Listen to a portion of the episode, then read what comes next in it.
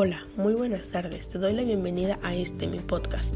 Yo soy Miriam Uskanga y hoy te estaré hablando sobre la ciudadanía digital y algunos temas o puntos que se relacionan con el tema antes mencionado. Para empezar, ¿tú sabes lo que es una ciudadanía digital? Bueno, una ciudadanía digital se define como la aplicación de conductas pertinentes en el uso de Internet, redes sociales y tecnologías disponibles y nació con la intención de educar y sensibilizar a los usuarios de Internet, al darles herramientas que les permiten reconocer fuentes relevantes y confiables, así como, como comunicarse de manera efectiva a través de los canales digitales. Ahora bien, ¿sabes quiénes son los nativos y los inmigrantes digitales? Estos son los niños y jóvenes nacidos a partir de 1990, que han crecido con las tecnologías digitales y que son nativos del lenguaje de los ordenadores, videojuegos e Internet, como consumidores y productores de contenido en la red y por sus nuevas formas de comunicarse han provocado una nueva brecha alfabeto generacional con las generaciones anteriores. Los inmigrantes digitales son las personas entre 35 y 55 años, nacidos en la era predigital, antes de los años 90, que han tenido que aprender a usar los medios digitales proviniendo de un mundo analógico de información.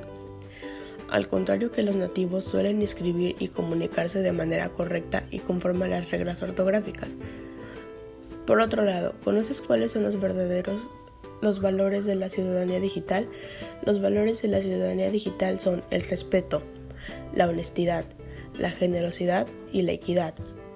Todos estos valores apuntan a fomentar que un buen ciudadano digital hace parte de una sociedad y en este sentido debe contribuir a preparar a otras personas para que se enfrenten a los retos digitales, aprendan de ellos y saquen ventaja para entre todos y por medio de la tecnología tener entornos digitales responsables. Pero así como hay valores, también tenemos derechos y obligaciones. ¿Tú sabes cuáles son?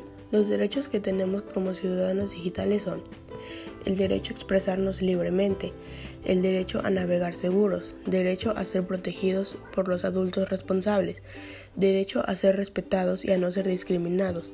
Tienes derecho a acceder a información y a la tecnología, también tienes derecho a expresarte libremente y también tienes derecho a dar tu opinión en los temas que te incluyan.